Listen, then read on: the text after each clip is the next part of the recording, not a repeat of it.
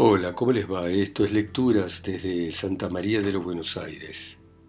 Esta ciudad difícil en este continente que por momentos es luminoso.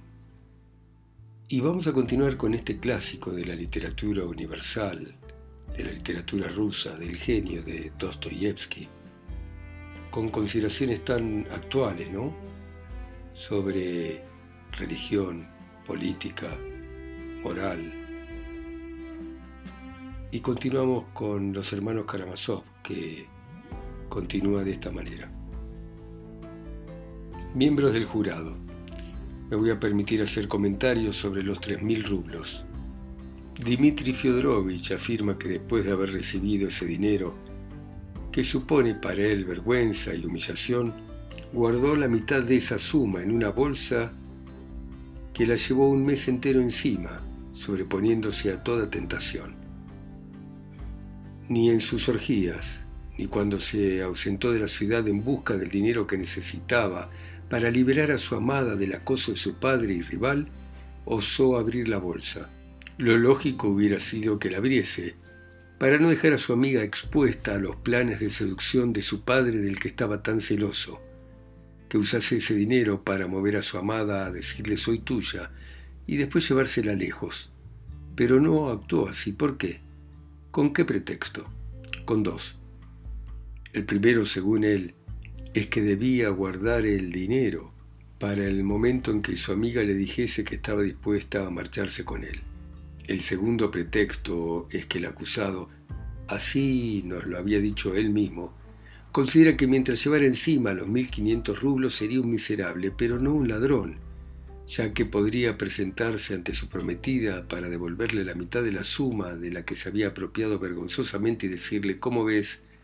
Malgasté la mitad de tu dinero, lo que prueba que soy débil y sin conciencia, lo que prueba que soy un miserable, para emplear los mismos términos que empleó él, pero no soy un ladrón, porque si fuese un ladrón, no te devolvería esa mitad, sino que me la habría gastado como la otra.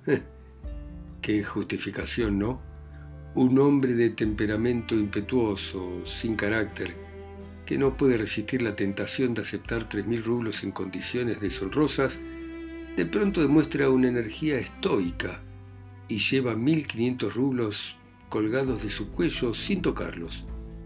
¿Esto está de acuerdo con el carácter de Dmitri Fyodorovich? No, no. Déjenme explicar la conducta lógica del acusado admitiendo que verdaderamente llevase encima esa suma. Para complacer a su amada, con la que ya había gastado la mitad del dinero, habría cedido a la primera tentación, abriendo la bolsa y sacando de ella, por ejemplo, 100 rublos, porque así habría pensado no era necesario guardar exactamente la mitad, sino que bastarían 1.400 rublos se diría soy un miserable, pero no un ladrón, porque un ladrón se habría quedado con todo en vez de devolver 1.400 rublos como lo voy a hacer yo. Algún tiempo después habría sacado de la bolsa el segundo billete para dejar uno solo, y entonces habría pensado esto, soy un miserable, pero no un ladrón. Me gasté 29 billetes, pero voy a devolver uno. Un ladrón no actuaría así. Sin embargo, al fin miraría el último billete y se diría, ah, no vale la pena guardar un solo billete, gastémoslo. Así habría obrado el Dimitri Karamazov que conocemos. El cuento de la bolsa se opone completamente a la realidad. Cualquier suposición se admite menos esta. Ya volveremos a hablar de esto. A continuación, Hipólito Kirilovich expuso todo cuanto constaba en el sumario respecto a las relaciones de padre e hijo y a su pelea sobre intereses, concluyendo de que era imposible determinar quién había perjudicado a quién en el reparto de la herencia. Finalmente el fiscal mencionó aquellos tres rublos que se habían convertido en una obsesión para Dimitri y habló del peritaje médico. 7. Resumen histórico. El peritaje médico pretende demostrarnos que el acusado no está en su cabal juicio. Yo sostengo lo contrario pero lo considero una desgracia para él, porque si no hubiera estado cuerdo, habría procedido de un modo menos disparatado. Acepto que es un maníaco, pero solo sobre un punto de lo señalado por el peritaje, el de su enojo cuando piensa en los tres mil rublos que según él le quitó su padre. Sin embargo, este enojo puede tener una explicación más lógica que la propensión a la locura. Comparto enteramente la opinión del más joven de los doctores que afirma que el acusado goza y gozó siempre de sus facultades mentales y no es más que un hombre enojado o deprimido. Considero que su continua excitación no venía solo de la supuesta pérdida de los tres mil rublos, sino también de otro motivo, los celos. Al llegar a este punto, el fiscal habló en extenso de la pasión fatal del acusado por Grukchenka. Comenzó su relato por el momento en que Dimitri se presentó en casa de Grukchenka con ánimo de golpearla, según sus propias palabras, pero en vez de maltratarla, se arrodilló a sus pies. Ese fue el comienzo de este amor, continuó el fiscal. Casi al mismo tiempo el padre del acusado se enamora de Agrafena Alejandrovna, coincidencia fatal y sorprendente, ya que los dos la conocían desde hace algún tiempo. Ambos corazones se apasionan como es propio de los Karamazov. Nuestra muchacha ha dicho que se burlaba de uno y de otro. De pronto se le ocurrió divertirse y terminó por subyugarlos a los dos. El viejo, a pesar de su amor por el dinero, decide entregarle tres mil rublos a su amada si acude a su casa y pronto cifra su felicidad en casarse con ella. Varios testigos han confirmado este deseo. En cuanto al amor del acusado, todos sabemos lo que esta pasión lo hizo sufrir. Era lo que ella deseaba. Nuestra sirena no dio ninguna esperanza a su pretendiente desgraciado hasta el último momento, hasta que lo vio de rodillas delante de ella tendiéndole los brazos la noche en que lo detuvieron.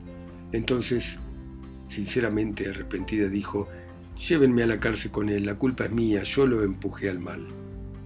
El señor Raquitín, ese muchacho inteligente que ya he citado y que describió el drama del que es objeto nuestra atención, nos ha presentado en certeras y en breves palabras el carácter de la heroína. Un desengaño prematuro, la traición del novio que la seduce y luego la abandona, la miseria, la maldición de su familia y finalmente la protección de un viejo rico al que todavía considera su bienhechor. En ese corazón joven, tal vez inclinado al bien, se junta el enojo y se despierta el deseo de la codicia. Es una mujer calculadora, odia a la sociedad y se burla de ella. Todo esto explica que Agrafena Alejandrovna se burlara del padre y del hijo por pura maldad, por perversión. Durante todo un mes, Dimitri está sobrepasado por contrariedades un amor sin esperanza, el sentimiento de su traición y su deshonra, los celos que le inspira su padre.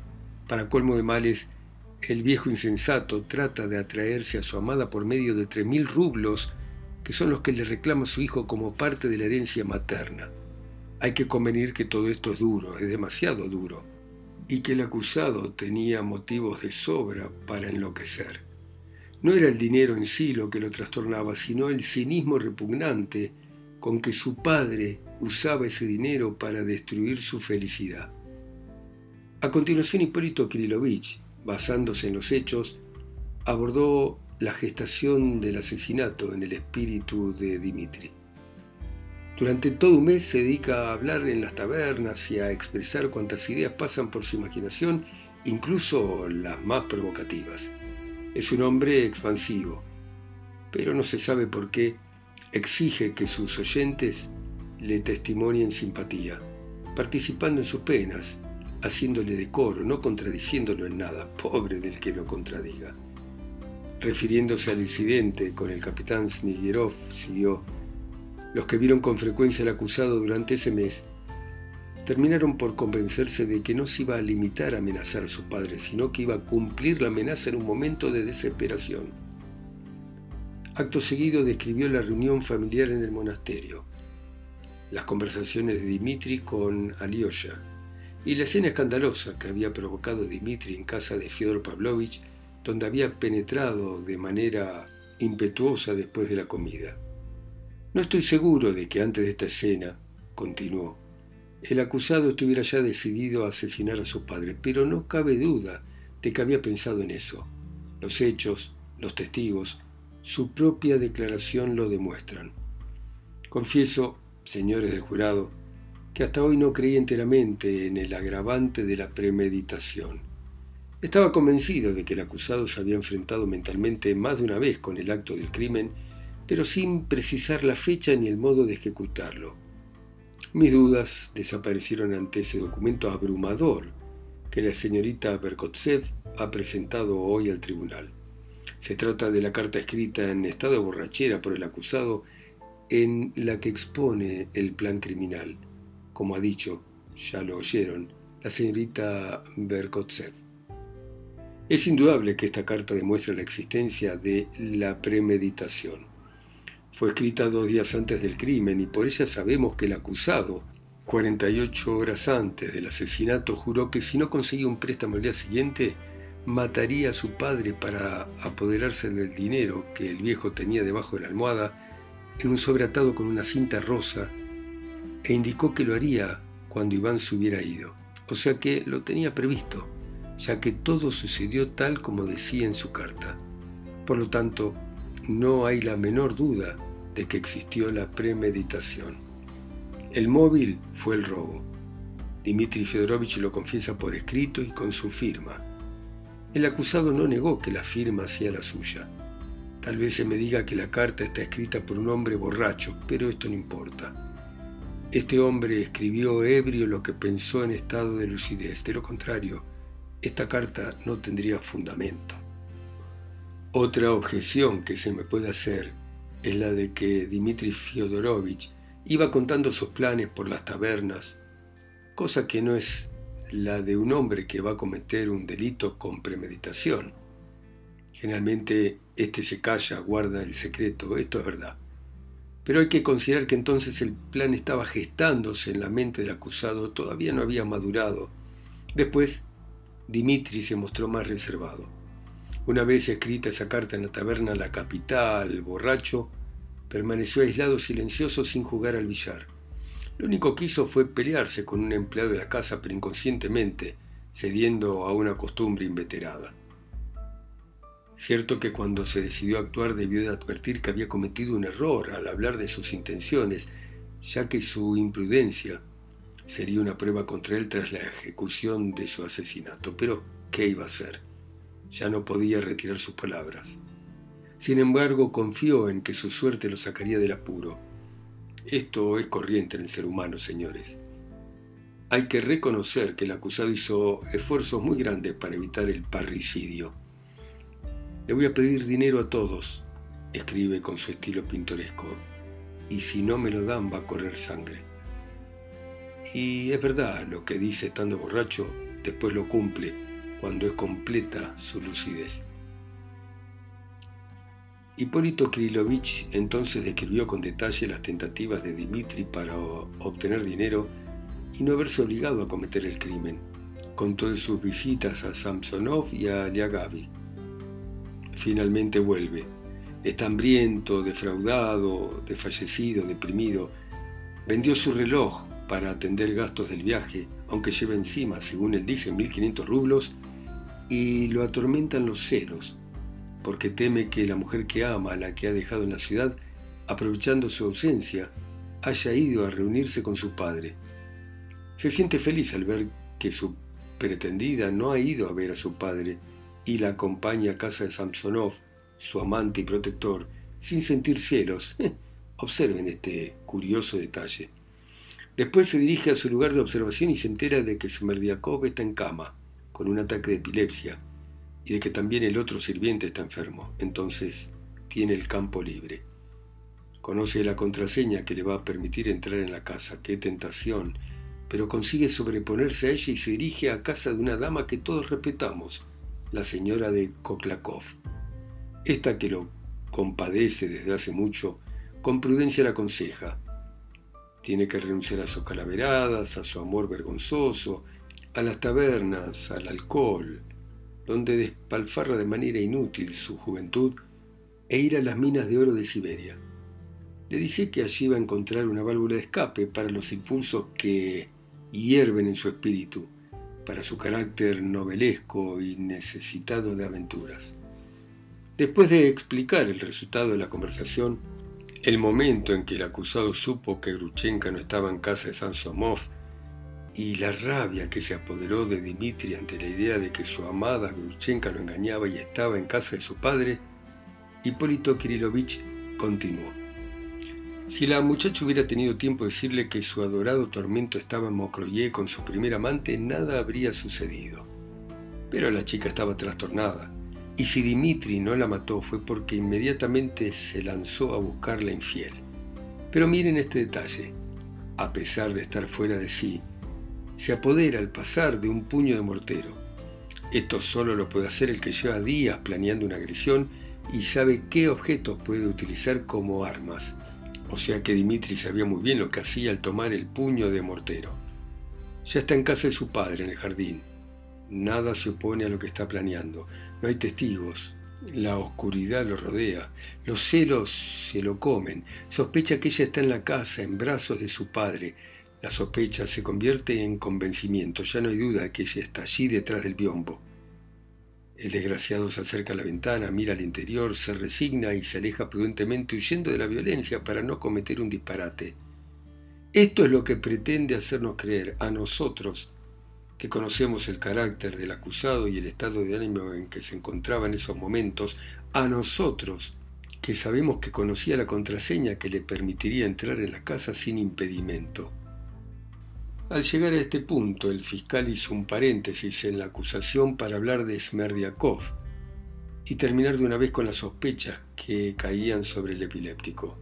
No olvidó ningún detalle y precisamente por esta minuciosidad entendió todo el mundo que daba importancia extrema a la hipótesis que refutaba con aparente desprecio.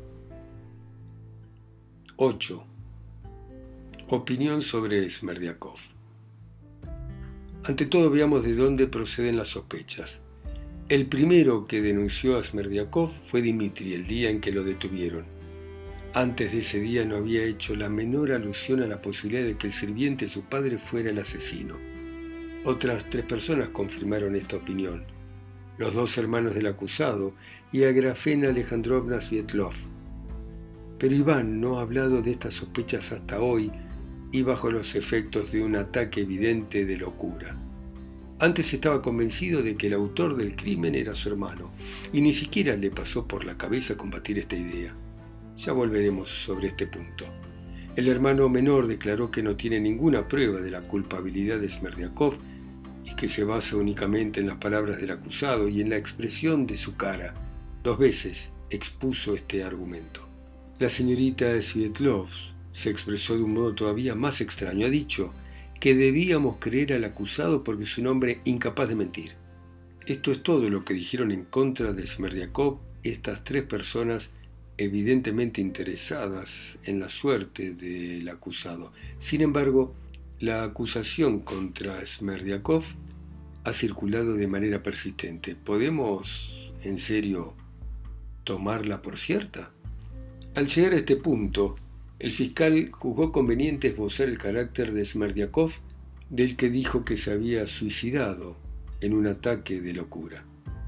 Dijo que era un ser débil, de escasa cultura, trastornado por ideas filosóficas que no estaban a su alcance, aterrado por doctrinas modernas que le inculcaban en la práctica el ejemplo de la vida desordenada de Fyodor Pavlovich, su amo y tal vez su padre, y en teoría las disertaciones extrañas filosóficas de Iván Fyodorovich, al que estas divagaciones le servían de entretenimiento y diversión.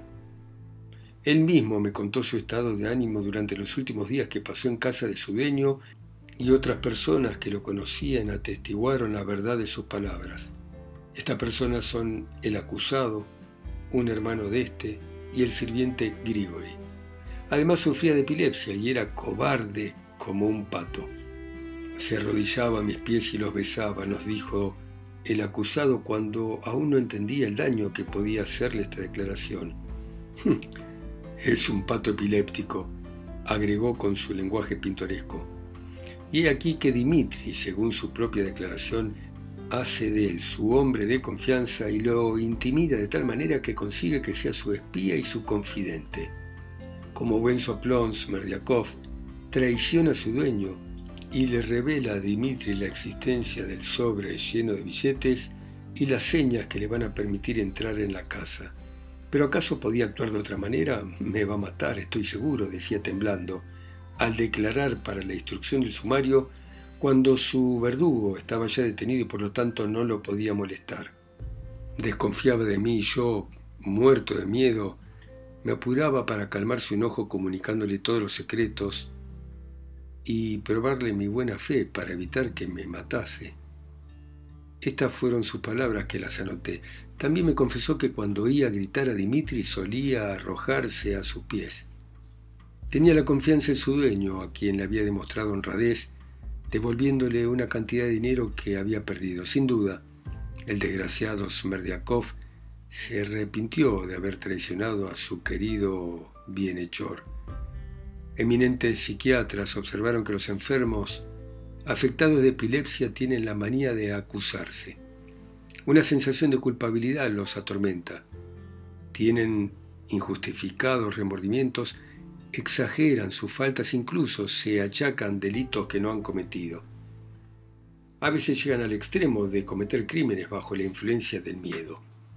Por otra parte, Smerdiakov presentía una desgracia. Cuando Iván Fyodorovich iba a partir para Moscú el mismo día del asesinato, él le pidió por favor que se quedase, pero sin animarse, ya hemos dicho que era un cobarde, a participarle sus temores claramente. Se limitó a expresarse de manera alusiva. evidentemente no fue entendido. Hay que advertir que Iván, para Smerdiakov, representaba una defensa, una garantía de que nada malo le podía ocurrir mientras lo tuviese cerca. Recuerden ustedes la frase de Dimitri en la carta que escribió bajo los efectos de la borrachera. Voy a matar al viejo cuando Iván se vaya. De manera que la presencia de Iván Fyodorovich representaba para todos los habitantes de la casa la calma y el orden. Iván se va y una hora después Smerdiakov sufre un ataque, por cierto, comprensible. Quiero que conste que durante esos días Merdiakov, presa del miedo y de la desesperación, presentía que iba a ser víctima de un ataque, ya que lo acometían momentos de ansiedad y de emoción.